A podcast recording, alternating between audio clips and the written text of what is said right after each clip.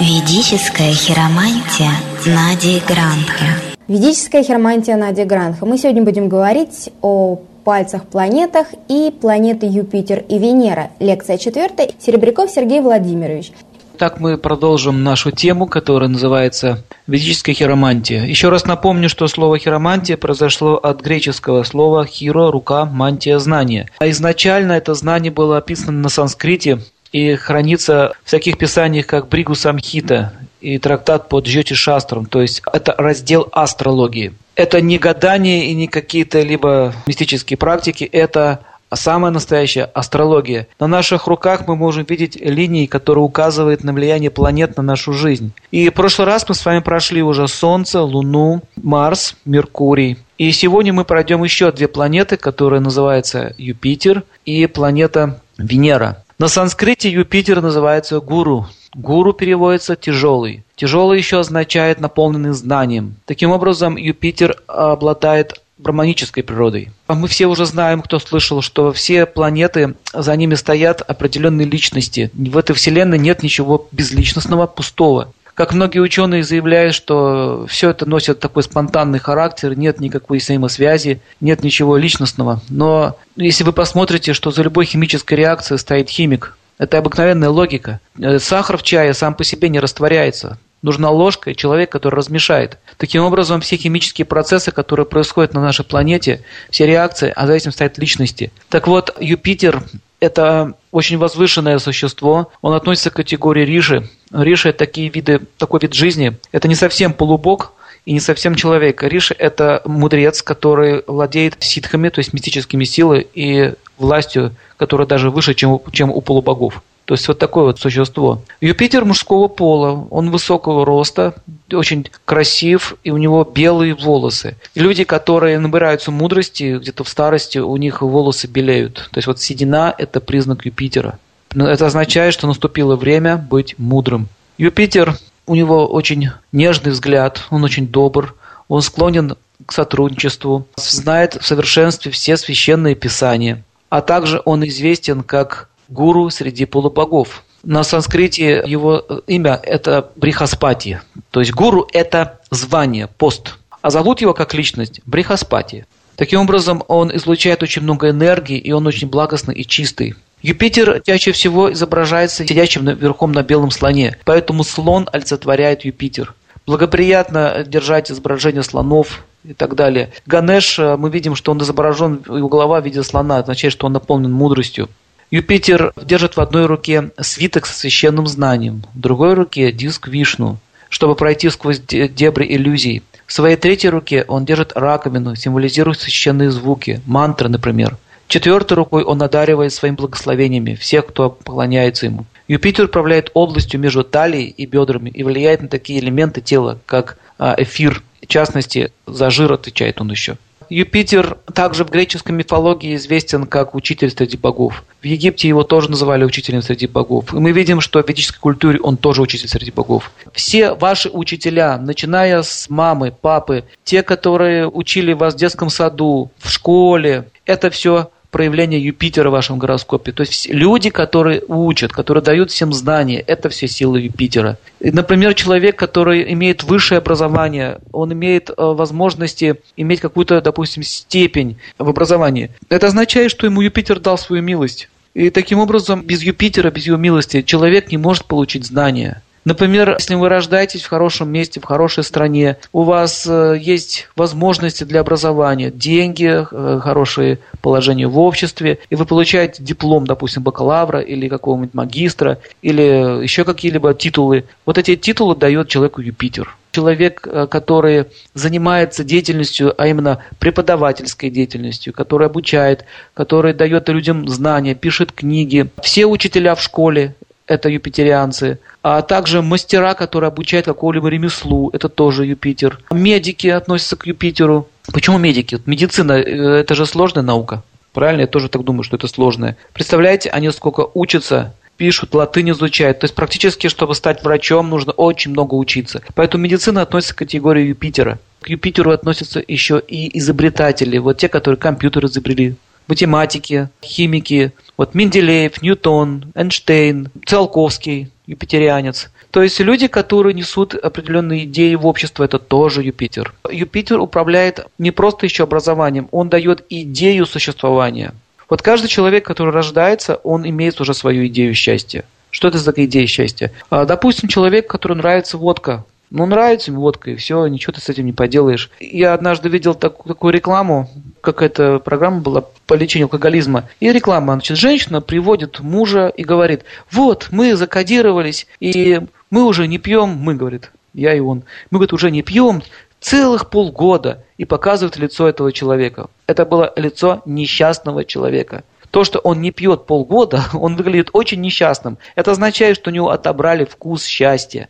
Вот Юпитер дает вкус счастья людям. То есть мы не можем жить без какой-то целенаправленности. Нам всегда нужно видеть цель. Допустим, человек, который хочет быть богатым человеком. Именно это толкает его к учебе. Он э, занимается различными практиками, учится везде, слушает, изучает. То есть это возможность дать ему Юпитер. Есть люди, которым знания вообще не интересны. Вот я уже сейчас даю лекции где-то уже 17-й год. И я заметил, что за все это время люди из рабочего класса лекции не посещают. Там есть некоторые личности, особо одаренные. Но большинство, масса, не интересуется.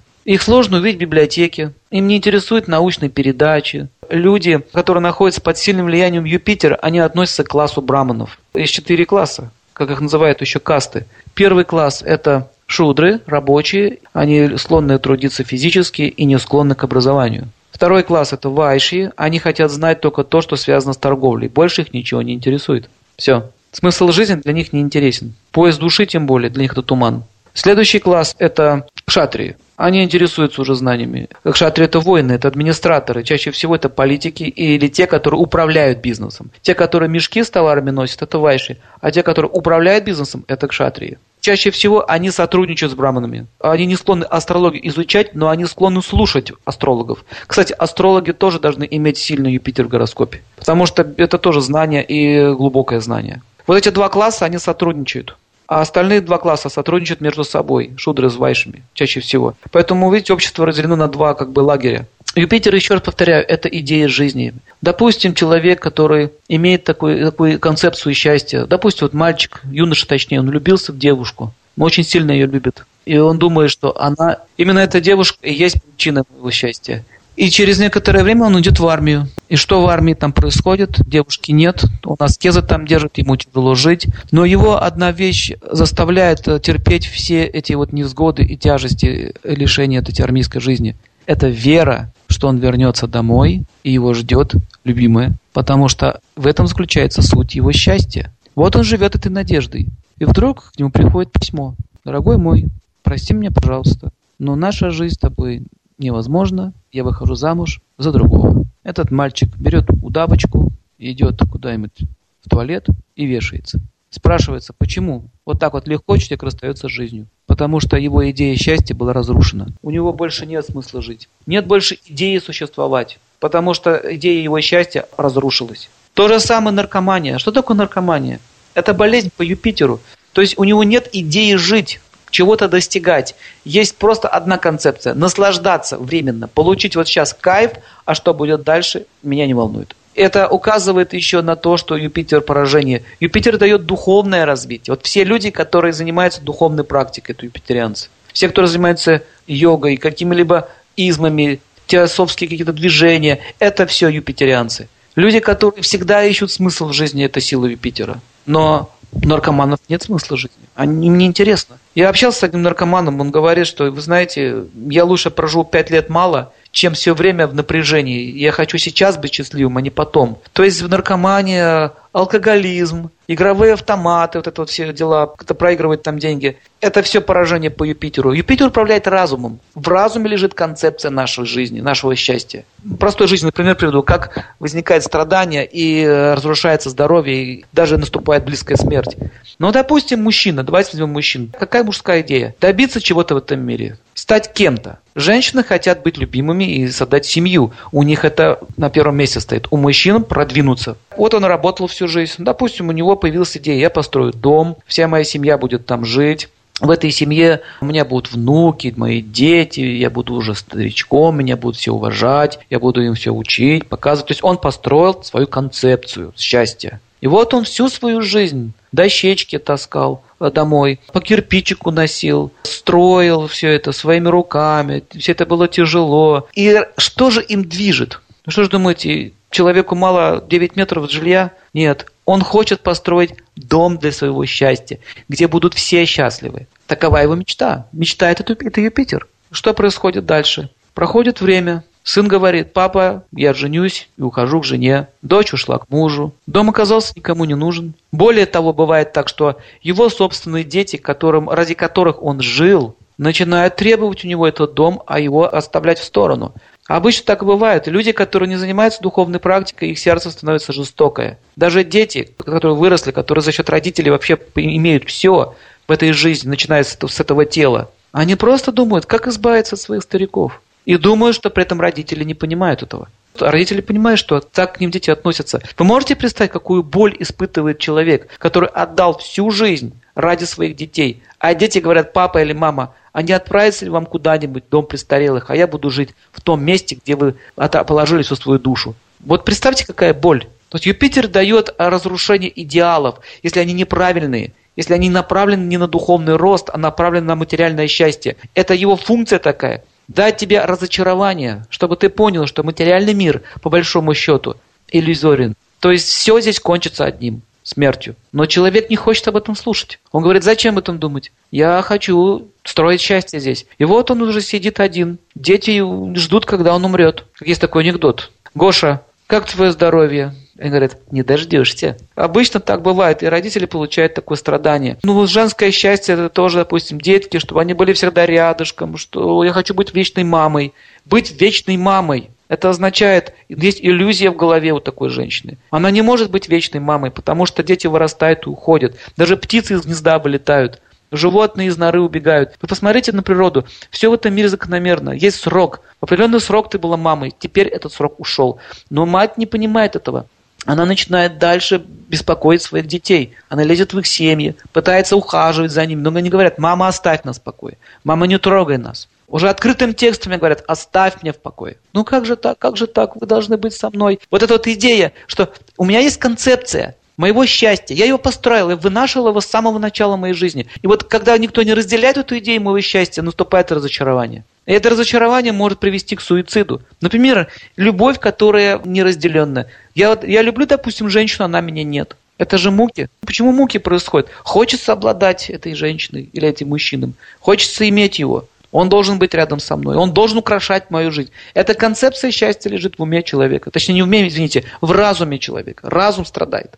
Ум – это чувство, а разум – это идейные концепции. Понимаете, что тут происходит? То есть Юпитер дает такую вибрацию. На, получи. Возьми, мечтай дальше и пожни это все. Иногда бывает, человек получает реализацию, только прожив жизнь. Когда у меня умер мой отец в раннем возрасте, и была еще мать жива, после похорон она вот так вот э, ну, дома пришла, были там поминки, она так сидела и сказала, я, говорит, разочарована, говорит, в своей жизни. Я, говорит, прошла, говорит, блокаду, она в, Ленинград, в Ленинградскую блокаду прошла, столько трудилась, заработала эту квартиру себе, я растила этого своего ребенка, он вырос. И вот так теперь я смотрю на его мертвое тело. Зачем ты, говорит, жила? Ради чего, говорит, это все нужно было? Она говорит, знаете, говорит, что своим детям, забирайте, говорит, все мое имущество, все, все, говорит, мои вещи, мебель, говорит.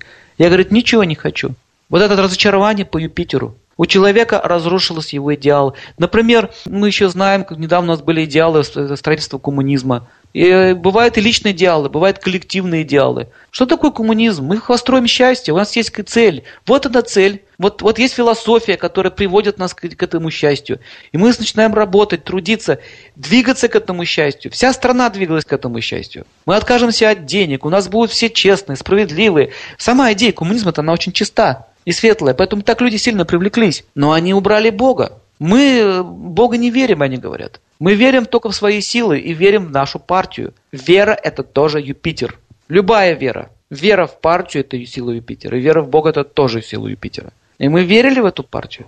И когда рухнул Советский Союз, когда началась повальная нищета, это в 91 году, я помню, моя бабушка свои ордена продала. Ордена, боевые ордена. Говорит, зачем они, говорит, мне нужны? Если, говорит, те идеалы страны, Корзеть Кочевой, говорит, страдала, воевала, и мы боролись, они так просто взяли это все и продали. То есть вот это поколение, а, советское поколение, это на самом деле очень несчастное поколение. Даже больше несчастья дало не сама война и трудности, которые они испытали в жизни, а когда на их глазах рухнули их идеалы. Вот это сила Юпитера. Она делает такие вещи, разочаровывает людей. Если в гороскопе Юпитер стоит в плохом положении, он будет постоянно разочаровываться. И он говорит сам Юпитер Брихаспати, не очаровывайтесь этим материальным миром, не надо этого делать. Живите, как что вам дается. Наслаждайтесь благами, которые у вас сейчас есть, и радуйтесь этому. Не надо строить идеалов. Например, смотрите, кто-то слушает сейчас вот семинар какого-то любимого там селектора, или меня, например, вот Сергей Владимирович, он такой, он такой, он такой хороший. Смотрите, что происходит. Мы начинаем сразу строить идеалы. А потом, когда начинаем близко общаться, кто-то заметит, он оказывается не такой и чистый человек, он оказывается у него куча пороков. Сначала человек возвышает какую-то личность, Потом он видит недостатки, разочарования. То есть смотрите, какая идея. Если есть очарование, то будет разочарование. Если человек с ума сходит по какой-то изму, то он пожнет плоды. Фашистская Германия, они Гитлера тоже верили. Это была вера. Посмотрите, у них были парады, фюрер у них был бог. Они до конца сражались, они верили до конца, что они были правы, что то, что они творили вообще с окружающими странами, что они войну развязали, они, они до конца верили, что они правы. Когда русские войска вошли, советские войска в Берлин, мне дед рассказывал, дети и женщины яростно сопротивлялись. Никто не сдавался в плен. Они готовы были умереть, но не сдать. Они до, до самого конца верили, что они были правы. Хотя весь мир уже против них был. Всем было понятно, что их философия чудовищна. Но они в это верили. Скинхеды. Кто такие скинхеды? Это люди, которые с пораженным Юпитером. У них идеалы осквернены. Они думают, что Проблема заключается в том, что мы бедные в стране, какие-то проблемы социальные, из-за того, что много евреев и людей с черной кожей. В этом заключается проблема. Надо их убивать. Если мы будем их убивать, то мы будем счастливы. Смотрите, парадоксальная логика. Как убивая кого-то, ты можешь быть счастлив. И до чего доходит, что они убивают даже детей. В Петербурге недавно было убийство, убили маленькую девочку африканской национальности. Девочку убили. Здоровые мужики, жлобы, забили ее до смерти. Вот скажите, что движет человеком? Почему такое насилие он может творить? Это поражение в Юпитере, это логика поражена, разум поражен. Вот эта ненависть, злоба, когда мы ради какого-то изма начинаем стрелять в ближнего, вот это и есть сумасшествие. Если вы смотрели такой фильм был советских времен, называется «41-й». Там история очень интересная. Белая армия значит, сражается с красной. И так получилось, что красноармейцы разбили белых, и взяли в плен нескольких офицеров, и они оказались в пустыне. И, в общем, один из них остался в живых. И так или иначе все погибают, остается только одна женщина, конвоир, которая вела их, и остается вот этот офицер. Они остались на острове. И что самое еще интересное, они влюбились друг в друга. И когда началась любовь, она забыла, что она вообще красный комиссар, а он забыл, что перед ним тоже враг-враг. Они просто жили как муж и жена. И там была очень сильная любовь. Он ее просвещал, он был дворянином, он рассказывал интересные вещи. И она была просто очарована, она испытывала величайшее счастье. Он наловил рыбу, как-то готовил, заботился о ней.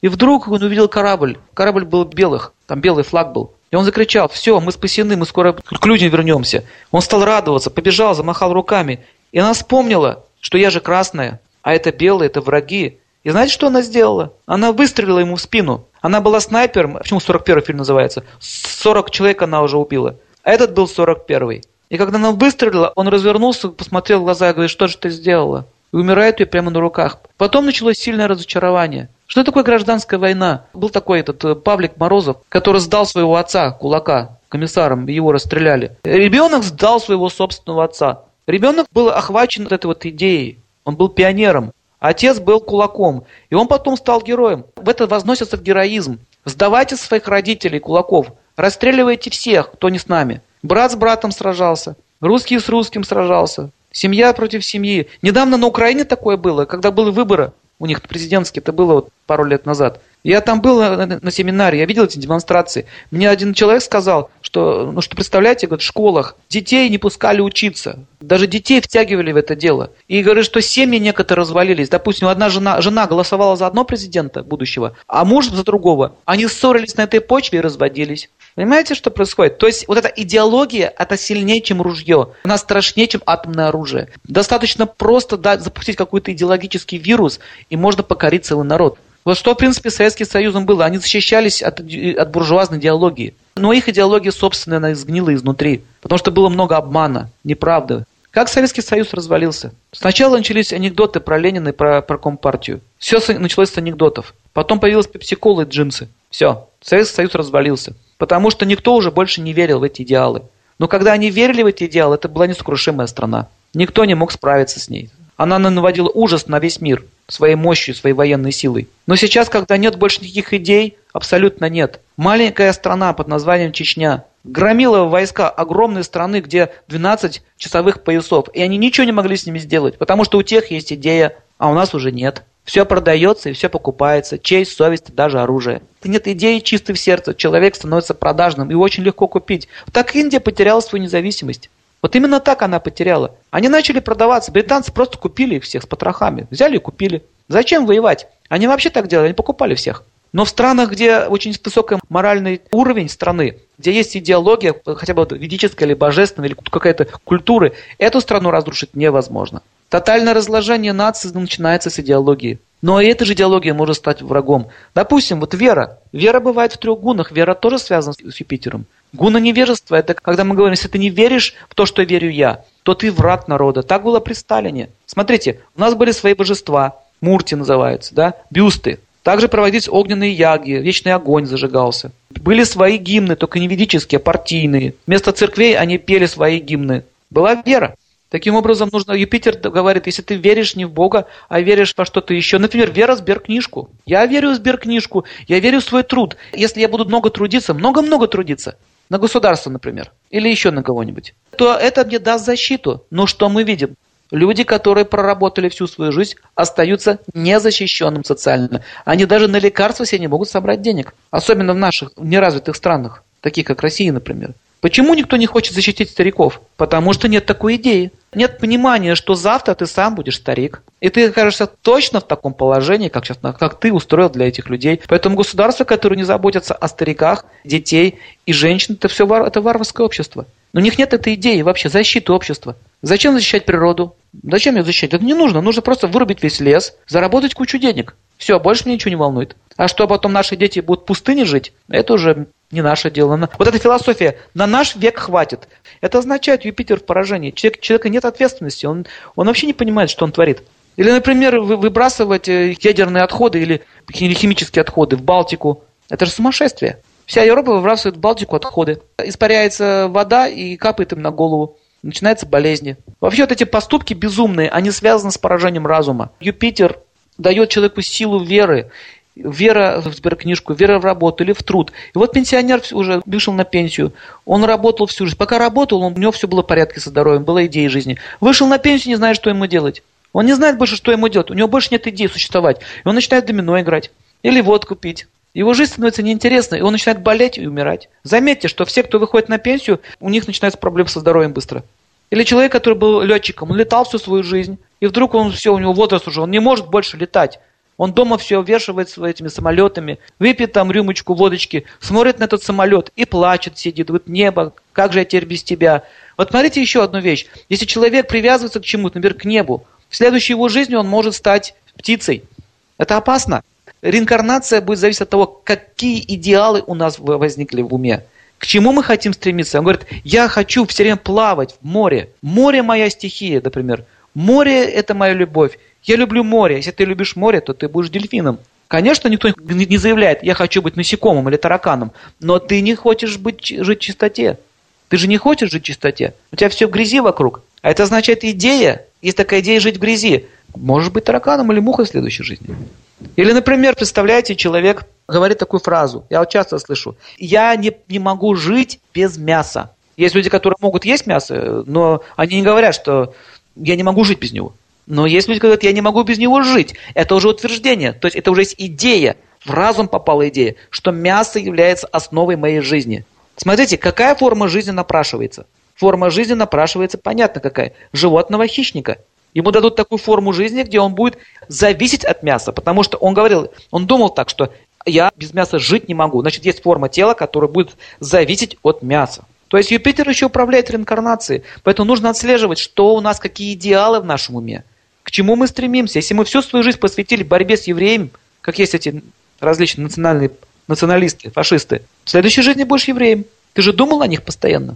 Поэтому все меняется. Все меняется в этой жизни. Многие говорят, а я ни во что не верю. Это неправда. Ты веришь в деньги. В деньги, вера в деньги – это тоже вера. И человек считает, что только деньги решат все. Все можно купить, он говорит. Здоровье, любовь, жизнь, вещи, все можно купить. И эта вера, то, что можно все купить, заставляет его работать как и шаг. Он пашет с утра до вечера. Он не может расслабиться. Он даже не может личной жизнью заняться. У него даже не хватает сил сексом заняться, потому что он все оставляет на работе. Потому что есть сильная вера. Вот запомните, куда прикладывается вера, там ты и будешь. Как сказал Иисус Христос, по вере вашей воздастся вам. Все то же самое говорится и в Ведах. Юпитер находится у нас на макушке, там, где темечко. И если человек очень много учится, перетрудился слишком сильно в учебе, у него может затылок болеть, макушка. Там находится чакра, которая связывает нас с Юпитером. Юпитер это еще не только как браманская планета, она, она управляет всеми священниками, монахами. Тот, кто привязан к чистоте, это сила Юпитера. Цвет Юпитера желтый, четверг его день, северо-восток его направления. Он большой, выглядит таким пожилым человеком. У него крупный живот, как у Ганеша. Он самосвечащийся. По положению Юпитера в карте рождения мы можем узнать о благочестии человека. Вот что такое благочестие? Почему вот одного человека поднимается рука залезть кому-нибудь в карман, а у другого нет? Вот у вас, нормальных людей, нет таких мыслей. Жить за счет обмана. А у других есть. Вот если у вас нет таких мыслей жить за счет обмана или каким-то нечистым образом, это означает, что у вас есть благочестие в прошлой жизни. И сила благочестия дает вам возможность иметь знания. И поэтому Юпитер связан с благочестием человека. Чем больше вы совершаете хороших поступков, тем больше он будет тянуться к знанию. Если, допустим, ваш муж или жена вообще ничего не интересуется, не хочет ничего знать, не нужно ее заставлять. Вовлекайте ее в благотворительность. Пусть этот человек создает хорошую карму, хорошие поступки. Поэтому есть такой раздел кармаканда. Как, например, в Коране описывается, что нужно делать. Рыть колодцы, садить деревья, рожать детей. Это благочестивые поступки. Если они есть, то Юпитер дает милость. Постепенно у него появляется желание. А может быть, кроме благочестивых поступков, что-то еще можно делать интересное? То есть за счет этого у него появляется вкус делать добро. Он ну, не хочет ничего делать. Зачем мне деревья сажать? Кому это надо? Я лучше буду в своем дворе деревья сажать, для себя. Там говорится, что сажать деревья не, во своем, не в своем огороде, а на улице для других, фруктовые. Посади, это же сложно сделать. Вырыть ямку, посадить надо. А колодец еще тяжелее вырыть. Если человек вырыл колодец на перекрестке дорог, и даже надписи не оставил, кто это сделал. Он совершил благочестивый поступок. И Юпитер дает ему милость. Он дает ему гуру. И вот запомните, как только гуру приходит в вашей жизни и начинает вам давать знания о Боге и о том, как избавиться от материальной жизни, не от материального богатства, а, а от материального существования, которое сопровождается рождением, старостью, болезнью и смертью. То есть Юпитер может подарить гуру, а гуру может дать вам Бога. Когда получите Бога, вы можете уйти в духовный мир. В духовном мире больше не будет смерти. Понимаете, для чего благочестивые поступки нужно совершать? Поэтому много разновидностей религий и различных форм есть. Люди еще не способны сразу принимать высшие идеалы, оставить материальный мир и вернуться к Богу. Не могут, потому что у них нет хорошей кармы на это. Но у кого хорошая карма, он начинает гуру искать. И он к нему приходит. По милости Всевышнего это происходит. Поэтому Юпитер называют гуру. Юпитер экзальтации находится, когда он в раке, в созвездии. И знак его падения в Козероге. Он дает хорошие э, результаты, когда находится в Стрельце или в Рыбах, в своих собственных знаках. Лучший день для Юпитера – это четверг. В это время он активно действует. Солнце, Марс, Луна – его друзья. Меркурий и Венера – его враги. Раху, Кету и Сатурн – нейтральны. Его враждебные знаки – Близнецы и Дева. Юпитер очень важен для женщин, потому что он определяет ее брак, а особенно рождение детей. Как только Юпитер начинает проходить транзитом через пятый дом гороскопа, обычно рождаются дети. Если Юпитер аспектирует пятый дом, еще в свои собственные знаки, у него будет много детей. Юпитер управляет печенью, бедрами, артериальным кровообращением, жиром в человеческом организме. Из металлов он управляет золотом и бронзой. Из зерновых он управляет пшеницей и ячменем, желтым цветом, желтые цветы, фруктами желтого цвета, персик, например, петерианское растение, фрукт. Юпитер влияет на людей в течение их 50-60 лет начинает сильно влиять. И еще Юпитер влияет э, во время студенчества, когда человек учится. Вот эти вот моменты времени он влияет. Болезни, связанные с Юпитером, это болезни чаще всего разума, это алкоголизм, наркомания, также болезни печени, желтуха, артриты, водянка, расстройство поджелудочной железы и так далее. Драгоценный камень Юпитера – желтый сапфир, более дешевый вариант – желтый цитрин. Теперь давайте мы с вами рассмотрим на руке, где находится Юпитер. Итак, чакра – это там, где находится темечко, там, где вот родничок у младенцев. Вот там находится Юпитер. У Ванги, кстати, родничок не заживал до самой своей смерти, как у младенца был. Она была связана сильно с высшими мирами, получала информацию от Юпитера. А на руке указательный палец. Посмотрите все на свои руки. Если ваш указательный палец почти доходит до среднего пальца Сатурна, это означает, что у вас Юпитер в экзальтации, очень силен. Чем выше Юпитер, тем лучше в гороскопе человека он стоит. Если этот палец крепко стоит на руке, если его корни хорошо пускаются, если он такой твердый, хорошего цвета, фаланги не узловатые, розовые кончики, это означает, что у него все по заванию все будет хорошо. Если вы посмотрите на кончики пальцев ваших рук, вообще на ваши ладошки, ладошки тоже с Юпитером связаны, и вы увидите, что они розовенькие, как роза, нежные, пальчики вытянутые, как у музыкантов, как вот рисуют на иконах пальчики. Вот если вот такие пальчики, означает Юпитер очень сильный. Итак, указательный палец связан с Юпитером. Под указательным пальцем есть э, бугор, подушечка. Если эта подушечка такая толстенькая, жирненькая, выпуклая, это означает тоже Юпитер силе. Если этот бугор поворачивается наклонен в сторону Сатурна, это означает, что у человека идет аспект Юпитера на Сатурн. А если бугор Сатурна направлен на Юпитер, это означает, Сатурн влияет на Юпитер. Что это значит? Если Юпитер влияет на Сатурн, это означает, что человек может быть ну, хорошо разбираться в технике, он может даже какие-то открытия делать или быть изобретательным. Он может очень хорошо объяснять какие-то вещи. У него есть способность объяснить, как, допустим, чинить машину или как, допустим, ну, обучать каких-то своих людей. То есть человек склонен к техническим наукам. Если Сатурн аспектирует э, Юпитер, то есть бугор Сатурна задвинулся на Юпитер, повернул свой носик туда, кончик бугра, это означает, что у человека будет проблема с образованием, у него будут препятствия. Ему очень тяжело будет учиться. Сатурн дает препятствия. Если палец Юпитера немножко какой кривой, изогнутый в сторону Сатурна, это тоже указывает на аспект. А если Сатурн согнут и Юпитер согнут, они как бы целуются вместе. Такой поцелуй. Это означает, что идет соединение Сатурна и Юпитера. Сатурн дает карьеру, Юпитер – знания. Соединение Сатурна и Юпитера может дать взлет карьере человека. Любая линия, идущая от пальца Юпитера, эта линия связана с, с Юпитером. Если она хорошо очерчена, если она глубокая, если она розового, нежного цвета, без прерываний, без точек, без различных каких-то разрывов, нет никаких пересеченных линий. Это означает, что человека очень хороший Юпитер, и он может, быть, может иметь высокую степень ученого. Чем длиннее линия, тем лучше. И нужно посмотреть, куда еще этот палец, эта линия направлена, в какую сторону. Если линия Юпитера направлена в сторону Кету, это означает связь Юпитера с Кету. Кету посередине находится ладошки. Кету означает оккультные науки, знание оккультных наук или интерес к оккультным наукам. Но что такое еще линия Юпитера? Я вам еще проще объясню. В простой хиромантии это называется линия сердца. Вот та самая линия, которая прямо под пальцем идет, сверху. Вот пальцы, первая же линия, она линия сердца называется. Начинается от мизинца и движется вот к пальцу Юпитера. Это линия Юпитера. Но чаще всего у всех людей она стандартная, она вот такая вот идет, ровно. Но если еще там вторая линия появилась, и она дает аспект, вот, то есть одна линия стандартная линия сердца, это линия Юпитера, и есть еще одна линия, допустим, рядышком, короткий штрих. Допустим, под пальцем Юпитера у вас есть штрих, короткая такая глубокая линия. Вот если один штрих есть, это означает у вас одно образование. Если два штриха, означает два образования. Если три – три. А если один штрих перерезан другим, так как крестик получается. Это означает, что либо незаконченное образование, либо человек не использует свое знание. То есть он может закончить, но он его не использует в жизни.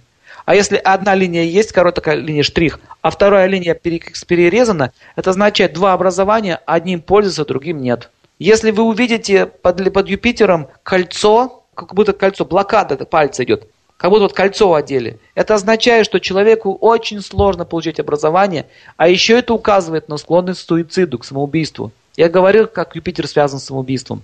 У человека есть склонность к депрессии по Юпитеру, то есть нет идейной какой-то силы существовать.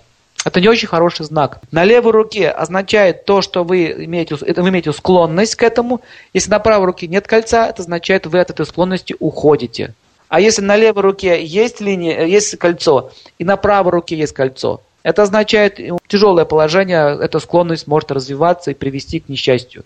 Почему я вам так подробно описываю? Потому что когда вы будете смотреть на руки и просто технически изучать, и вы поймете природу Юпитера, вы не сможете понять, что там нарисовано вообще. О чем даже думать не сможете понять.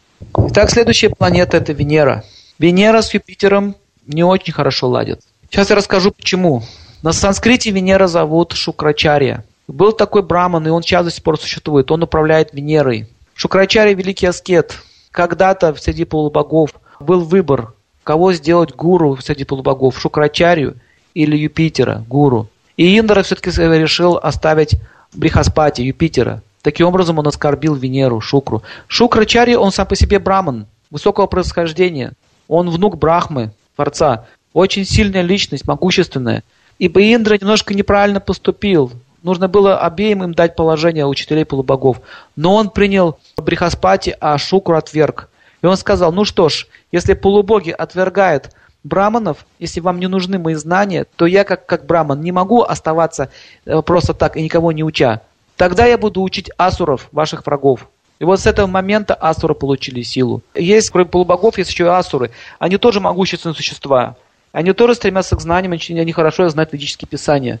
Но разница между ними и полубогами в том, что асуры всегда используют знания, оккультные в том числе, против человечества и против богов. Гитлер очень хорошо знал оккультные знания. Он целый институт Аненербо построил. Он даже ведические свастику поставил себе как символ нацизма. Хотя эта свастика на руке у Господа Кришны стоит. Он хотел быть самим Богом. Такова природа асуров. Они очень образованы, но их образованность уходит не в ту сторону, против человечества. Так вот, Шукрачаря решил обучать их. Такова была его обида, он обиделся на полубогов.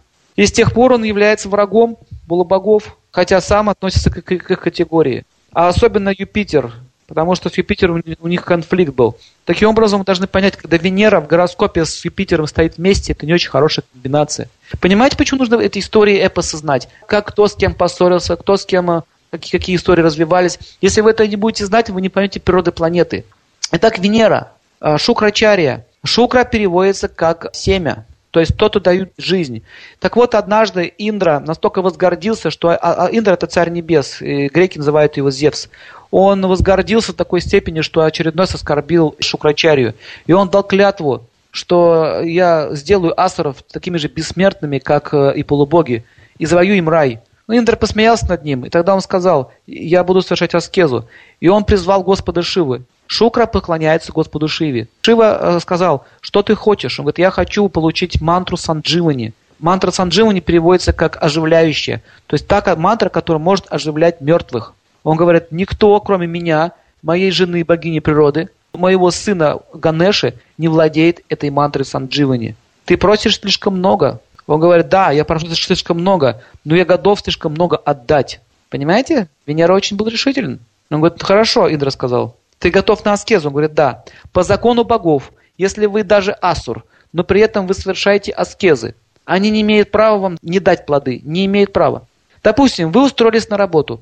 Нравитесь вы начальнику или не нравитесь вы начальнику. Вы заработали, и вы должны получить деньги. Симпатии и антипатии руководителя не зависят на вашу зарплату. То же самое относится и к полубогам. Если кто-то совершает аскезу, даже если это будет демон, полубоги вынуждены дать ему эту силу. В частности, Шива дает такие вещи. И Брахма. И тогда он сказал, хорошо, ты хочешь аскезу совершать. Это твое право. Конечно же, я позволю тебе попытаться получить мантру Сандживани. И он сказал им вот что. Ты должен совершить аскезу. Висеть головой вниз на дереве сто лет по исчислению богов. Один день, короче, это очень много. Несколько там кальп. Это очень много. Один день равен 10 тысяч лет по измерению высших планетных систем. Но это еще не все. Мало того, что он должен висеть на дереве головой вниз, он должен еще дышать дымом сгоревших листьев. И он не имел права ничего говорить. То есть не, даже не воздухом дышать, а дымом. Вы можете себе представить такую аскезу? Если ты простоишь весь этот срок, я дам тебе эту мантру Сандживани. Кстати, там был Индра. И Индра тоже сказал, что Индра, ты тоже попросил мне мантру Сандживани. Если вы ее заслужите, я вам дам. Индра посмеялся и говорит, нет, я не могу э, такую аскезу совершить. Шукрачаря тем более не сможет. Поэтому спокойно улыбаясь пошел домой. Говорит, конечно же, Шукрачаря это не получит. И вот в это время Господь Вишну сказал, вот с этого момента Индра, Индра проиграл. Потому что Шукрачаря уже выиграл. Сам факт, что он уже решился на такую аскезу, означает, он выиграл. Вот поймите одну вещь. Если человек решается на какую-то аскезу, это означает, что он получает силу. Если вы решили, допустим, пойти бизнесом заниматься, вы получите успех. Но если вы не решительно это делаете, вас это ведет силой, вы не получите успеха. То же самое и здесь. Он решил добыть эту мантру, хотя это может, может было стоить ему жизни. И так его Аквита, его подопечные асуры окружили его, и он дал им наставление. Никого не подпускать ко мне. Я буду висеть столько тысяч лет. Они говорят, Гуру, как же мы без вас можем жить? Гуру имеется в виду Шукрачарья. Как мы можем без вас жить? Что мы теперь будем делать? Он говорит, охраняйте, никого не пускайте, имею право говорить. Никого, говорит, не подпускайте к костру. Индра будет пытаться помешать моей аскезе. И так он залез на дерево, попросив благословения своей матери, сделав все благоприятные обряды, и начал свою жуткую аскезу. И так прошел день, два, три. Потом он вошел в самадхи, такой глубокий транс, и замер. Казалось, что он умер, но на самом деле он продолжал жить. И так уже подходил срок к концу. Индра очень испугался. Он не ожидал, что Шукрачарья получит такую силу. Он очень испугался. Если, если говорит, Шукрачарья получит мантру Сандживани, то мы, мне, нашему золотому городу на райских планетных системах наступит конец. Демон захватит власть. Индра очень сильно испугался. И он посылает свою дочь, чтобы та нарушила его аскезу. Дочь принимает образ аскета и подходит к месту, где он висел над костром. И охрана говорит, ты кто? Я, говорит, аскет. Я его ученик. Я принес ему гирлянду, чтобы почтить свою гуру. Его аскеза подходит к концу, я пришел выразить почтение. И вот эти асуры пропустили. А под гирляндой у нее лежало горячий красный чили. И она стала в огонь бросать красный чили. Шукрачария видел, кто стоит перед ним, и видел, что бросает чили в огонь. Но он не имел права сказать ни слова. Если он промолвит слово, то его аскеза прервана, и он не получит э, от Шивы эту мантру. Хотя он выключил глаза, смотрел на нее, и из его глаз, изо рта, из ушей потекла кровь. Вот. То же самое, что вам глаза льют э, слезоточивый газ. В принципе, это то же самое. Он при этом продолжал терпеть, хотя кровь капала из его глаз, из ушей. И сама эта женщина, она настолько была поражена его терпению, она упала на колени и сказала, прекрати эту аскезу, не хочу вашей смерти, пожалуйста, прекрати, я виновата, я грешница, что я сделала? И в это время Шива появился перед ними. Он говорит, все, хватит, что вы, говорит, делаете? Я говорил ему дышать листьями, а не чили. Я разрешаю ему прекратить аскезу. Он заслужил мантру Сандживани. И вот так Шукрачари вышел из своей аскезы. Тут же Шива привел его в порядок, дал выпить ему воды, чистой воды, живая вода. И он пришел, его тело пришло в порядок, его чувства пришли в порядок. И он говорит, Шукрачария, никто до тебя не смог совершить такие аскезы. Ты заслужил эту мантру, я дарую тебе ее. И он дал ему эту мантру и дал благословение, что теперь ты можешь воскресить любого мертвого человека, любое животное. В общем, все, что живое, ты можешь воскрешать. Даже если он будет изрублен на тысячи мелких частиц, ты его тело можешь вернуть к жизни. С тех пор Шукрачарья получил такую власть. Теперь боги не могли убить асуров, потому что как только они поражали асура, Шукрачарья воскрешал. И так Шукрачарья завоевал рай. Вот к чему приводит оскорбление таких великих личностей, подвижников Шукрачарья. И Господь Вишну, Вишну Пуране, там эта история была описана, говорит, любой, кто недооценивает силу врага, будет повержен. Фраза такая золотая, надо запомнить. Нельзя недооценивать. Недооценка своего соперника возникает из-за нашей гордости. Такой вот урок. Шукрачарья совершил невиданный подвиг. Поэтому все восхищаются им до сих пор. Так вот, Шукрачарья дает такую сейчас силу. Те, кто находится под его милостью, а это планета Венера. Если Венера э, находится в хорошем положении в гороскопе человека, то такой человек будет долго молодо выглядеть. Его тело не будет подвержено болезням. Очень среди артистов часто таки встречаются. Актеры находятся под влиянием Венеры. Венера также управляется еще и гормональным функциям, половыми органами, в частности, семенем сперматозоидом мужчин, яйцеклеткой у женщины. Мы видим, что после зачатия означает зачатие новой жизни. Венера дает зачатие новой жизни, воскрешает из мертвых. До сих пор он это и делает. После смерти в той жизни он дает новую жизнь тебе. Поэтому Венера в гороскопе должна быть сильна. Если Венера поражена Сатурном в гороскопе, то человек очень быстро состарится. Например, у него волосы выпадут в раннем возрасте. 25 лет у него уже волосы, как у старика. Или ранняя седина и так далее. Венера должна быть чиста и ничего не затронута. Есть люди, которые артисты, например, которые выглядят уже в почтенном возрасте, как молодые. Например, Сбруев такой актер есть. Ему уже 70 лет, он выйдет, выглядит на 45. Гурченко Людмила – у нее фигура до сих пор осталась. Даже возможности сделать операцию косметическую, это тоже это милость Венеры. Венера такие вещи дает. Венера, нужно понять, что является управляющим божеством семени. Поэтому, когда человек разбрасывает свое семя, он, он теряет силу Венеры. Планета Венера обладает следующими качествами. Она женская по своей природе, сам планета. Она водянистая, благородная. У женщин больше силы Венеры, чем у мужчин. Она очень сильно тянется к всему прекрасному, к искусству и к роскоши. Она очень раздаточна по своей природе и относится к касте браманов. Он написан как юное создание, светлоликое, с вьющимися волосами. Если человеку вьются волосы, значит у него Венера хорошая. У него привлекательные глаза, излучающие светом тепло и очень чувственная натура. Это воплощение любви. Он является благоприятной планетой, управляет качествами, романтичностью, красотой, страстью, сексуальным наслаждением, браком, любовными отношениями, комфорт, роскошь, драгоценности, богатство, процветание, искусство, музыка, танцы, театр, актеры, поэты, музыканты. Весна – это Венера. Видите, возрождается все к жизни, весна. Дожди дают новую жизнь, это тоже Венера. Вместе с Луной две планеты. Водоплавающими животными, такими как лебеди, с Венерой связаны. В теле он управляет репродуктивной системой, глазами, горлом, подбородком, щеками и почками. Если на щеке находится ямочка или две ямочки, человек будет любим всеми, у него будет хорошая жизнь, счастливая. Если на подбородке находится ямочка, то мужчин, то его будет женщина любить. Венера также связана с, губами. Если губы пухлые, сочные, такие красивые, как говорят еще, да, сексапильные губы, это значит, там находится сила Венеры. Чем толще губы, тем страстнее натура. Вот у негров, у южных людей такие губы толстые, очень страстные натуры. Венера также связана с бедрами. У женщин в бедрах находится сила Венеры. Поэтому если бедра красиво украшать, женщина будет неотразима. Нужно учиться красиво ходить. Тогда Венера будет усиливаться. У мужчин Венера связана с его джентльменством такая эротичность, красота. Вот Ален Делон, например, типичный венерианец. Ричард Гир, венерианец. Жан-Клод Ван Дам, Венера с Марсом. Там Венера и Марс не приплетается вместе. Филипп Киркоров, кстати, тоже Венера у него сильная. Любит такие всякие побрякушки на себя одеть. Венера. Мерлин Монло, Венера. Рональд Рейган, Венера. Хотя он был уже в возрасте, он страной вправил в возрасте 70 лет. И он очень солидно выглядел, красиво. Никита Михалков наш, он уже в почтенном возрасте очень хорошо выглядит такой. То есть, смотрите, если Венера у мужчин хорошая в гороскопе, он не теряет свою мужественность, то есть он, он как мужчина остается привлекательным в любом возрасте. Венера еще сильна у нашего политика Жириновского. Он выходит на сцену, все аплодируют. Это Венера. Там Марс, Раху, Венера. Венера дает харизматичность. Среди индийских актеров Шакрук Хан, венерианец, Амитах Бачан, венерианец, там Венера и Марс, две планеты. Вообще, когда Венера с Марсом вместе соединяются, получается очень красивая комбинация. Мужчина становится очень привлекательным для женщин.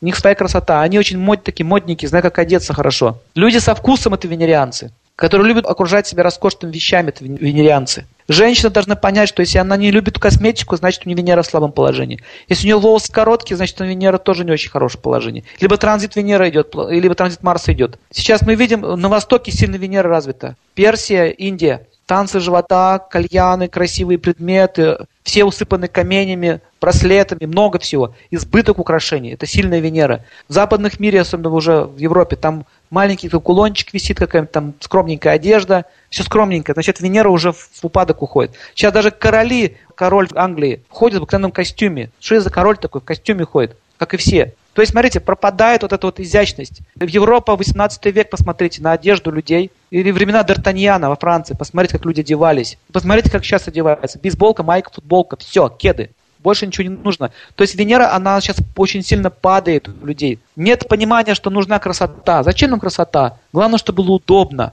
практично. Таким образом, когда Венера страдает, дома ужасные строятся, какие-то сталактиты там похожие на какие-то вот коробки большие стоят, страшные совершенно, смотреть на них жутко. Архитектуры вообще никакой нет. Вот сейчас все туристический бизнес на чем работает? На тех царях, которые построили красивые здания. Люди едут смотреть на них. В общем, смотрите, вкус к изяществу. Если у вас бардак в квартире, нет красивых вещей, вы жалеете деньги на красивые украшения, на роскошь, это означает, у вас Венера в плохом положении. Значит, любви тоже не будет. Красота любви – это тоже Венера. Романтичные отношения предположенного пола – это тоже Венера. Для тех, кто чувствует проблемы с Венерой, нужно танцами заниматься. Женщина, которая не может выйти замуж, нужно пойти заниматься танцами. Все, это упая при плохой Венере. И больше носить камни драгоценные. Особенно камень алмаз связан с Венерой. Алмаз – это венерианский камень. Бриллианты горный хрусталь связан с Венерой, и красивая одежда связана с Венерой. Поэтому Если вы будете красивы, ваша жизнь начнет меняться, Венера вам будет давать счастье. Потому что вы носите предметы, связанные с ней. Значит, вы уважаете ее. Она будет давать вам вот такую милость. Вот э, давайте поговорим теперь про руки. Венера находится на большом пальце. Мы говорим, когда нам вкусно, мы показываем, во, говорим, большой палец выставляем. Значит, кончик пальца – это там, где ногти там находится чувство человека. Если он такой, ну, загнутый назад слишком палец большой, это означает, что человек очень эксцентричный. На большом пальце нарисован такой вот популярный рисунок в виде ракушки, такой кружочек, завитушка. Это ваш знак зодиака, это отдельная тема, и она очень сложная. Но если ваш пальчик большой, а там где ноготь, он такой синюшный, черного цвета, и он некрасивой формы, значит Венера в плохом положении. Если он выгибается назад сильно или такой ровно поставлен, красивый, и сам палец, он высоко поднят, как у обезьяны большой палец, он низко посажен. А если он высоко посажен, высоко поднят, это означает, что у вас Венера в хорошем положении. Значит, мы видим, на Венере находятся линии, которые управляют супружеством. Ваши партнеры, супруги. Там есть линии две. Вот одна линия на самом основании пальца. У всех она есть. Она такая, как косичка похожая, переплетается. Вот эта линия вашего семейного благополучия, ваш бюджет, ваш семейный статус. Сколько вы будете иметь богатства. Если больше косичка, вообще называется линия пшеницы. Как колос пшеницы он похож. Чем больше похожа линия на колос пшеницы, тем богаче будете вы жить в семье. А вот прямо следующая линия, следующая над ней, это линия вашего супруга. Если она одна, то будет один супруг. Если будет две, то будет два. Если она ломается вниз, это означает, супруг у вас уйдет и заберет ваше имущество. Если она повернулась вниз и перерезала линию пшеницы. Если от супруга идет через линии и прикасается к линии и э, пшеницы, и она становится жирнее, это означает, что супруг вам принесет богатство. На Венере показана ваша личная жизнь. Подушечка Венеры – это толстый палец и подушечка снизу, бугор толстенький, ляжка такая вот. И прямо на, находится линия жизни над ней, вот протекает. Линия, которая огибает большой палец, называется линия жизни. Но на самом деле называется неправильно. На санскрите она называется линия шукры или линия Венеры, то есть линия вашего счастья. Большой палец всегда указывает на эгоизм человека. Я и мои чувства это означает. Линия вокруг большого пальца значит я, моя жизнь, мои родственники. По этому линии смотрится вся жизнь человека, связана с его родственниками, его близкими, его супружеской жизнью, а также его здоровье. Мы говорим, что Венера связана со здоровьем. Поэтому в западной хиромантии линию жизни назвали линию здоровья. Но это немножко заблуждение, она не только это отображает. На левой руке показана ваша база, чем вы пришли. На правой руке показано то, как вы пользуетесь этой базой. Итак, палец должен быть хорошо сильный, крепкий. Линия Венеры должна быть четкая, хорошая, хорошо оформленная, жирная. Не должно стоять знаков каких-то там разрывов, точек, провалов. Если линия супруга у вас чистая, ровно по всему пальцу так вот проходит вдоль него, означает у вас вы будете жить душенька в душеньку со своим мужем или женой. Если линия хливкая или испещренная, означает постоянная будет смена. Браки будут меняться постоянно. Вот так вот читается по этому пальцу. Это сложно, на самом деле, наука. Там даже можно на одном пальце всю судьбу считать. С популярного рисунка даже можно увидеть всю судьбу человека. Там находится карта человека. Есть целая книга о большом пальце. Итак, если бугор очень такой хороший, плотный, потрогайте его рукой. Вот под пальцем бугор Венеры. Вот эту ляшечку под пальцем. Если он такой жирненький и мягенький, это означает человек добрый, такой нежный. Если он жесткий, гладкий, означает такой себелюбивый человек. Если он жесткий, шуршавый, означает, что он грубый, у него чувства грубые такого человека. Если, допустим, у женщины нежная Венера, а у мужчины жесткая Венера, у них будет сексуальная несовместимость. Они не будут понимать друг друга, что вообще им надо. Комплексы начнутся на сексуальной почве. Если, допустим, вы видите на линии, на бугре Венеры много таких вот линий секущих, идущих в сторону линии жизни, чем больше линий, тем больше беспокойств. Они так и называются линии беспокойства. Если они, эти линии маленькие такие штришки, на сеточку похожи, если они движутся в сторону линии жизни и касаются ее, этой линии жизни, это означает, что у человека беспокойство будет. Чем больше линий касается ее, тем больше беспокойств. Если они не касаются, это означает, беспокойство есть в жизни, но они вашу жизнь не трогают. А если гладенько, вообще никаких линий там нет, никаких штрихов нету. В общем, какой-то как штрих-код своего рода. Если его там нет, значит человек будет как сыр в маслице кататься. Теперь давайте еще опишем Венеру, как на теле это выглядит. Очень красивые, обворожительные глаза, сексуальный такой взгляд, глаза полуприкрыты. Такое ощущение, что он под легким э, драйвом находится, как будто он выпил чего-то. Так легкое такое опьянение. Прибалдевший такой вид у человека. У него все время такой вид. Посмотрите фотографию Димы Билана. Вы увидите такой прикрытые глаза. Это Венера так действует. Если вы увидите, что у человека, допустим, у женщины очень, очень пышные бедра, пышные бюсты, бедра широкие, и красивые ноги. Это указывает на силу Венеры. Если женщина идет и так вот очень красиво, грациозно двигается, сексуально, значит тоже сила Венеры. Любые родинки белого, такого светлого цвета на бедрах означают сила Венеры. Ямочки на лице, на подбородке, мушка, как у Мерлин была мушка, вот это тоже сила Венеры. Если, если женщина ходит мягко, как лебедь, и ее шаг такой вот семенящий, мелкий, это означает, что она очень хорошая домохозяйка. Она может роскошь в доме сделать. Если она ходит как солдат, армейский шаг, это значит у нее Марс сильный в гороскопе. Она будет командовать семье. Если женщина часто обниматься лезет, то есть ей нравится обниматься, тискаться, это означает, что у нее Венера в хорошем положении. Венера всегда с Марсом дружит. Это мужчина, у которого Марс в хорошем положении, а у женщин Венера в хорошем положении. А у них очень хорошее сочетание, у них брак очень хороший будет. А если мужчина венерянец, женщина венерянка, у них будет быстро вспыхивать, быстро гаснуть. То есть они будут себя очень сильно истощать. Драгоценные камни, такие как бриллиант, нужно носить на венерианском пальце или на среднем пальце. Будьте аккуратны с бриллиантами, они сильно влияют на гормональный фон. Гормоны активизируют. Поэтому лучше всего, чтобы этот камень подбирал специалист. А если уж вы хотите носить бриллиант, то лучше всего в ушах носите. Они как бы тело не касаются, не так будет сильно действовать. Ну, колье еще можно бриллианты. Вот на пальце очень аккуратно, надо подбор делать. Может гормоны выйти из равновесия. Травы, связанные с Венерой, тоже можно накладывать на большой палец. Все вкусно пахнущие травы связаны с Венерой. Чебрец, например, венерианская трава. Ваниль, венерианская трава. Не трава, а растение, ваниль. Рис связан с Венерой. Мускатный орех связан с Венерой. Если хотите усилить Венеру в своем гороскопе, если, допустим, на пальце у вас вы увидите там гладкая, такая жесткая кожа, и палец не гнется, значит, Венера не очень хорошем положении, то вам надо будет больше заниматься искусством, музыкой или танцем, например, какие-то кружки ходить. Театр тоже Венера. Люди, которые закомплексованы, боятся на публике показываться, это означает Венера в плохом положении. Венера, когда в хорошем положении, люди, человек показывает себя, он харизматик. Он не может без этого жить. Вот так это вот связано с планетой Венерой. Так я вам вкратце описал, что такое Венера, Юпитер. Пожалуйста, задавайте теперь вопросы. Если линия Марса раздваивается посередине ладони на две линии параллельные, а потом эти две линии где-то через сантиметра полтора опять соединяются и сливаются в одну линию. Все это раздвоение вместе пересечения линии Марса и Сатурна на правой руке.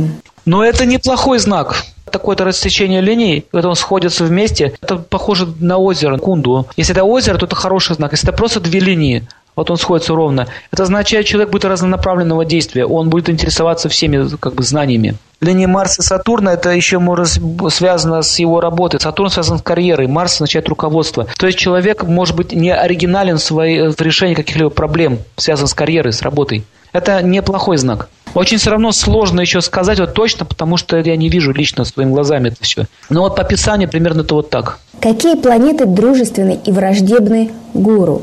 О чем говорят светло-коричневая родинка в верхней правой стороне лба? Куда можно пойти учиться ведической астрологии в Москве? Гуру – это такая планета сильная, что она практически не имеет врагов. Но если выражаться астрологическим языком, то они конфликтуют с Венерой. Ну как это в нашей жизни проявляется? Студент учится, это Юпитер. А хочется гулять и наслаждаться. Это Венера. То есть вы видите, что они никак не совместимы. Учеба и наслаждение. Поэтому враждебность не означает, что они там воюют между собой. Их характеры, их функции жизненные несовместимы друг с другом. Это называется э, война планет. И те, кто пронаслаждался в это время в свою учебу, он обычно проигрывает потом по жизни. Поэтому Юпитер это что? Ограничивает человека в наслаждении. Допустим, человек пошел учиться, он устроился в общежитие, он там живет, или какой-то учебный комплекс закрытого типа. Вот это чистый Юпитер. А Венера всегда разрушает образование. Как Шукрачари, он э, пытался разрушить образованных полубогов. Понимаете идею? С чем это связано? Поэтому в основном они конфликтуют с Венерой, а все остальные планеты не могут с ней конфликтовать, потому что он является учителем среди полубогов. Они дружат. О чем говорит светло-коричневая родинка в верхней правой стороне лба. Светло-коричневая родинка – это хороший знак. Правая сторона лба означает, что человек, он стремится использовать знания в жизни. Это хороший знак, приводит к успеху правая сторона Солнца. Солнце, родинка светлая, это связано с Венерой. Значит, человек, у него есть сильное желание изучать такие науки, как астрология, аюрведа и такие вот эзотерические науки. И он это будет делать. Судьба ему даст такие возможности. Куда можно пойти учиться ведической астрологии в Москве? Пока сейчас такой школы у нас нет, но мы планируем в будущем, как только появятся ученики, которые захотят действительно это изучать, тогда есть смысл ее организовать. Школа – это не помещение, школа – это преподаватели и ученики. Как только наберется количество людей, мы это будем организовывать. Сейчас пока, к сожалению, это нет пока людей которые хотят серьезно изучать. Заявки присылайте, и тогда будет очень четко и ясно, понятно, что дальше делать. Работать вредно? Вопрос. Работать никогда не вредно. Нельзя работу ставить целью жизни. Вот это вредно. А работа – это всего лишь средство к жизни, а не ее цель. Что означают бородавки на пальцах? Внезапно появляются и исчезают. Возможно ли улучшить связь с девятью планетами одновременно? Кажется, мантра называется Наваграха. Если да, то как что делать правильно? А по поводу бородавок, бородавки связаны с планетой Раху, мы еще не проходили ее. Это ее деятельность. Это такие вирусы, которые живут в клетках. В принципе, нужно просто ее уничтожить, бороться с ней. Это уже вопрос медицинский. Ну, как улучшить отношения с Новограхой. Этой зимой у нас есть такая программа, мы возим людей в Индию, там даем семинары прямо на месте. И есть там храм Сатурна. Но там не только Сатурн, там есть еще все девять планет и божества, и там жрецы, которые проводят яги и специальные мероприятия по очищению кармы судьбы человека. По всем предписаниям это делается. У нас был такой случай. Одна девушка, у нее сильные проблемы были в жизни. Машину у нее разбили, документы потеряла, какой-то человек не пристал плохой, беспокоил ее. В общем, один несчастье повалились. И мы вот приехали туда, в этот храм Сатурна, большой такой комплекс. Там еще были все девять планет. И она не верила во все это, просто вот так доверилась. Не верила, но доверилась. И провели вот эти вот яги, там специальные проводили мероприятия. И как только она вернулась домой, как она рассказывает, машину починили, права нашлись, этот человек злой от нее отстал, работа появилась, то есть, смотрите, у нее все стало хорошо. И что самое еще интересное, она даже внешне изменилась, она очень красиво стала выглядеть, и у нее внутреннее напряжение ушло. Вот человек абсолютно неверующий, никогда к этой жизни, вообще даже астрологии не знал ничего. То есть, понимаете, того, верит человек, не верит, э, как он думает о чем или не думает, это вообще не волнует. То есть, есть определенная закономерность. Если ты что-то сделал, чтобы очиститься от своей, своей кармы, это будет действовать. То есть полубоги они так действуют. Но это в Индии такая, такое место есть. А что касается России, здесь у нас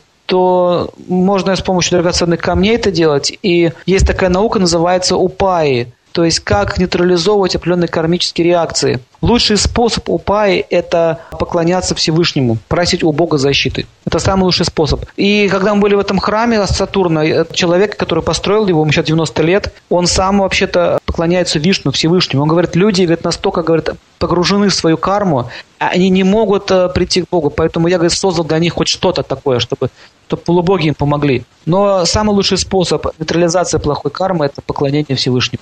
Хорошо. Иначе вы сможете жить по ведическим принципам. Очень сложно там. У нас даже нет образованных людей, кто вам может подсказать. Никто даже огненных этих яги не делает. Не знают, нет такого образования. Что означает светлое родимое пятно на верхней передней части левого бедра у женщины? Светлое пятно – это Венера. Верхняя передняя часть левого бедра, бедро – это тоже Венера. А область еще и со стрельца но родинка – это Венера. Это означает, что человек имеет благословение от Венеры и Юпитера. И есть склонности заниматься какими-то науками, которые связаны со здоровьем, с красотой. Хороший очень знак, благоприятный. Такой чувственный человек. Может совмещать чувства и знания вместе. Практически все женщины любят носить длинные ногти. Это как-то влияет?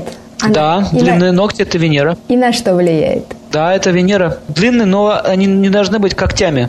Вот это маленький такой нюанс. Когда уже когти, это уже не венерианское, это уже что-то демоническое. Мы не должны быть этими демонами. По ведической культуре ногти тоже отращивали, но не делали слишком длинные. И они украшались цветочками, различными орнаментами. Вообще есть целое искусство украшения руки. Как это влияет? Это никак не влияет. Это просто указывает, что у женщин с Венерой все в порядке. Какие рекомендации вы могли бы дать студентке, которая по совместительству еще и жена? Как совместить семью и учебу?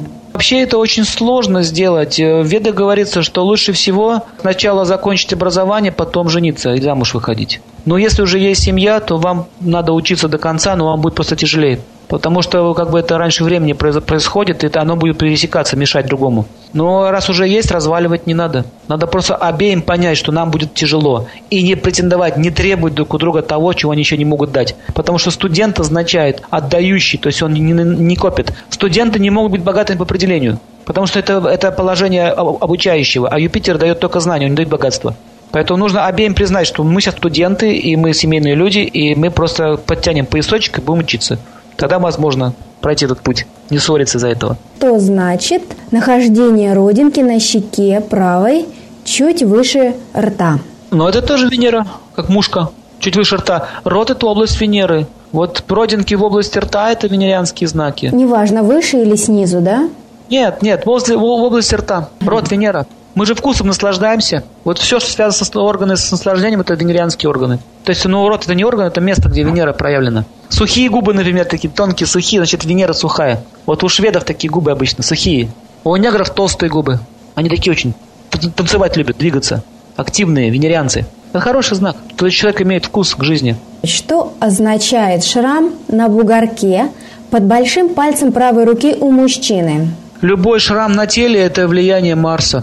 Если он был под большим пальцем, большой палец – это Венера. В тот момент, когда вы получили шрам, у вас шел период э, Марса. Через венерианский знак какой-то зодиака проходил. Это был период неблагоприятный для личной жизни и связан с чувствами. Это остался след транзита Марса. Больше он влиять на вас уже не будет. В прошлом, прошло уже. А что означает красивая небольшая родинка вместе солнечного сплетения? Красная родинка связана с Солнцем. Солнечное сплетение связано с Солнцем. Это влияние Солнца. Скорее всего, Солнце в хорошем положении стоит. Но вообще красная родинка это означает, что у человека может быть повышенный огонь в теле. Надо быть, быть аккуратно с питанием. Не есть острой пищи и питаться правильно по диете. Беречь желудок. Она может дать перебор огня. Сильное влияние Солнца. Что писать в заявке и куда посылать всем тем, кто хочет обучаться хиромантии у Сергея Владимировича. Присылайте заявку на mail Аюрведа Радио, пишите о том, что вы хотите изучать хиромантию у Серебрякова Сергея Владимировича, укажите свои контактные данные, телефоны, скайп напишите, если он у вас есть, и я буду потом уже с вами связываться. Что означают маленькие красные точки, периодически появляющиеся в разных местах? Сейчас они находятся на среднем пальце с внешней стороны. Внешняя сторона руки – это транзиты планет. Красные точки, периодически, которые появляются в разных местах, означают это кратковременные транзиты планет. Средний палец – это Сатурн. Красные точки – это Солнце. Значит, поведет прохождение Солнца через знак э, Козерога либо Водолея. Такое движение транзитное движение. Водолея, то есть это связано с работой, Солнце – это общественное положение, означает, что могут быть перемены на работе или трудности появиться. Препятствия. Как только вот появляется родник, препятствия, значит, начинаются. Исчезает, препятствия уходят. Но это не так фатально. Если бы это стояло постоянно там родинка, это уже другой вопрос. Они вот эти появляются, исчезают. Несут ли себе информацию пальцы ног? Есть такая наука, называется падамантия. Но нет смысла их изучать, потому что они дублируют э, руки. Палец большой, где сгибается первая фаланга, вот от ногтя первый сгиб. Там вы говорили линии. Вот если там две линии, что это означает? Это линия, она указывает непосредственно на э, личную жизнь человека, на его чувства внутренние. Фаланга верхняя – это вообще чувство человека. Линия указывает на чувство, в какой фазе жизни, как, как чувство будет действовать. Если, допустим, в точках линия вся такая, в точках избитая, значит, человек, он не сдержан, он, у него истеричность будет. Если это женщина, то это истеричка. Если это мужчина, то он будет психопатом. А если линия ровная, хорошо очерчена, у него будет чувство под контролем находиться. То есть это сила чувств здесь находится. То есть получается, если есть еще одна линия чуть выше над ней, как бы а, дугой к ней примыкает, то это получается человек двуличный, да? Нет, это хороший знак. Если еще сверху дуга, это называется знак неба. И что это, это означает, значит? что человек имеет, имеет силу вытащить свои чувства наружу, быть таким открытым, добрым, очень чувствительным, эмоциональным. Но когда надо, он может скрыть их. То есть человек, который может управлять своими чувствами. Не подавлять свои чувства, а пользоваться ими. Это хороший очень знак. Растолкуйте, пожалуйста, что означает человек эксцентричный. Кончик большого пальца сильно загнут вверх от меня. Это означает, что человек очень сильно проявляет свои чувства, эмоции. Такая склонность к харизматичной натуре. То есть э, это неплохой знак, но означает, что он э, не обусловлен какими-то рамками общественного поведения или какого-то общественного мнения. Обычно это вот такие, загибы бывают у людей выдающихся. Но если это мужчина, это может давать ему сложности. То есть он может быть чрезмерно эмоционален. То есть двояко он может действовать. Надо учиться контролировать свои чувства. Что означает родинка справа на шее, в середине линии перехода шеи в подбородок у мужчины? Правая сторона связана с Солнцем. Шея – это второй дом гороскопа. Родинка какого цвета имеет еще значение?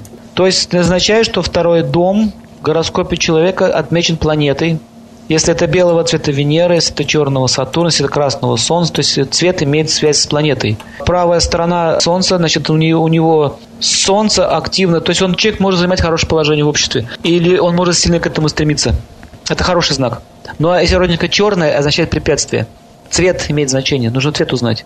А вы знаете, замечала такой момент, бывает у людей либо на правом, либо на левом глазу в ресничках седые ресницы. Вот группа, вот это тоже что-то же значит? Седина означает влияние Юпитера. Это не очень благоприятно, да, получается? Нет, почему? Это благоприятно. Допустим, левый глаз – это что у нас? Ум. Означает, человек склонен к философии. Правый глаз – солнце. Человек склонен не к философии, а к практической деятельности.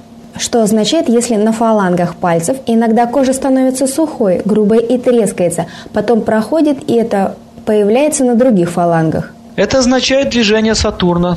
Сатурн дает сухость, он управляет воздухом. Люди, которые Сатурн сильно влияет, у, него сух, у них сохнет кожа. Вообще каждая фаланга несет тоже еще планеты. Но это отдельная уже тема. То есть смотрите, четыре пальца, четыре сезона. Зима, весна, лето, осень. Это четыре пальца, это четыре сезона. И на каждом пальце три фаланги, три месяца.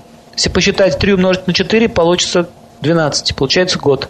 И вот так по фалангу, когда меняется вот эта сухость, означает движение транзита по, по месяцам. Транзита Сатурна. Поэтому по фалангам, по внешним, можно узнать, как, как, как движутся планеты. Вам нужно использовать топленое масло, смазывать, и снизить влияние Сатурна. То есть, э, например, носить ветки сливы или камень голубой сапфир. Сатурн так действует, сушит тело. В том числе и внутренние органы может сушить. То есть надо больше пить воды и смягчать маслами, масляные массажи чаще делать. Особенно кунжутное масло. Кунжут связан с Сатурном. Кунжут можно носить на руках или массажное масло использовать кунжутное. Аюрведа очень тесно связан с астрологией. По пальцам можно, по знакам можно узнать, как диагноз поставить человеку. Вот дополнение пришло к предыдущему вопросу, где говорилось о том, что родинка справа на шее, в середине линии перехода шеи в подбородок у мужчины. Она светло-коричневая. Светло-коричневая, но это марсианская больше. Марс обычно Марсиан. Дают. Но это влияние Марса. Человек э, может иметь, он имеет качество э, лидера, руководителя. Вообще шея, шея это еще э, связано, там меркурианский центр находится, чакра. То есть руководитель, менеджер. А если по самой середине? А если посередине, середина это у нас Марс. Вот где кадычок бывает обычно. Вот это Марс. Угу. Там Марс находится. Все, линия посередине – это Марс. Это означает, что либо близнецы, либо знак, который связан с Меркурием, там находится прямо в экзальтации планеты. Это тоже сильная комбинация. Что значит над косичкой у основания большого пальца словно треугольник из линий? И на какой руке? Ну, вообще вот эти треугольник из линий э, нужно посмотреть. Линия это пересеченная, либо это знак треугольника. Если это треугольник, вот отдельный знак треугольник, это очень хорошо. Это означает, что вы будете защищены мужем и родителями. Или женой. Супругом защищены, имеется в виду. А если это просто линии, которые напоминают треугольник, это не очень хорошо. Это означает, в личной жизни неудачи могут идти, беспокойства могут быть. Вот вы там посмотрите, в зависимости от того, пересеченная эта линия, либо отдельный знак стоит. Что означает трескающиеся пяточки, да. Трескаются пятки? Да. Это грибок, может быть. Надо грибок лечить. А как узнать, грибок ли это, или, может быть, просто, я слышала, какого-то витамина в организме не хватает, или влияние планеты? Это, это медицинского характера уже. Да, вы правы, абсолютно. Это комментарий по поводу сухости фаланг пальцев, которые перемещаются с одного пальца на другой. Да, так и бывает. Сухо держится где-то по месяцу. Так, что означают многочисленные коричневые родинки на щеках, на правой и левой? Около десяти, э, видимо, штучек на лице. Кометы пролетали в рождения. Мелкие, если мелкие такие точки, это, это кету хвост кету, кометы. По правой стороне это не совсем благоприятно, это могут быть препятствия на работе и со старшими, с мужем, например, если это женщина. Но такие, как бы, не, не, не фатально страшно, но такие, в жизни не могут быть неприятности. Надо больше заниматься благотворительностью таким людям. Будет это уходить все, сниматься. Это карма плохая. Если мелкие, такие коричневые темные точки, мелкие такие, много их. Когда много точек, это кету. Мы еще не проходили эту планету. Бывают периодами, ну не только у меня, вот замечала у знакомых, так как я уже поняла, что губы это Венера, рот это Венера, то губы порой периодом сохнут и иногда трескаются, как бы их не смазывал гигиенической помадой. Что это означает, на что обратить внимание, может быть, в характере или еще что-то, в настроении? Это связано с движением Сатурна. То есть Сатурн э, аспектирует на Венеру. Губы – это Венера. Если они так и сохнут, все, все сухости делает Сатурн. То есть в гороскопе у человека есть влияние Сатурна на Венеру. Вот это вообще камнями лечится, такие вещи. Мази здесь не помогут. Угу. Ну как, они помогут временно, будут поддерживать, ну он будет всю жизнь человек мазать губы. То есть надо нейтрализовывать влияние Сатурна, смягчать его. В чем ценность вообще драгоценных камней? Ну, он восстанавливает, он снижает влияние той или иной планеты, не позволяет человеку разрушать тело. У нас все тело разделено на знаки зодиака, и каждая сфера управляется планетами. Представляете, как космос сложно устроен? и камни очень сложно тоже подобрать. Это целая наука. Олег Геннадьевич Турсунов, он, я его хорошо очень знаю, его, он мой учитель. И я знаю, как он, сколько он отдал лет этому всему, чтобы просто подобрать правильно человеку камни сейчас. Это настолько сложная наука. Вот есть сейчас шарлатаны, даже в Индии их очень много, они просто берут на бум, там, дают там камни, и люди просто портят себе здоровье. Очень редко даже в Индии можно найти хорошего специалиста. Вот смотрите, у человека трескаются губы, это означает, у него сушатся Сатурном. Сатурн, он холодная планета, сухая. И она очень сильно давит на нее. Нужно что? Снизить давление Сатурна. Нужен сапфир голубой. Либо голубенькие камешки. Поставить так, чтобы прекратило влияние Сатурна на Венеру. То есть, смотрите, это, за тем, чтобы подобрать камни, здесь стоит наука аюрвета, хиромантия, мани-шаста, много камнях. Это комплекс наук. Поэтому, если кто-то думает, что там кто-то фигней занимается, как мы так говорили уже, какой-то ерундой занимается, они глубоко ошибаются. За этим стоит титанический труд. Я знаю очень много людей, которые реально прямо спасались. Даже шизофрению можно лечить. Но вообще я могу вам посоветовать больше смазывать э, не, не губы даже, а промасливать все тело вам маслом. В частности, с топленым маслом. Промасливание делать. Сухость, она изнутри идет. Губы это уже вторично. С чем связана обидчивость у мужчины и как это исправить? Обидчивость у мужчины – проявление лунной энергии, женской энергии. Если мужчина будет дальше постоянно обидчивым находиться, у него будут проблемы с женщинами.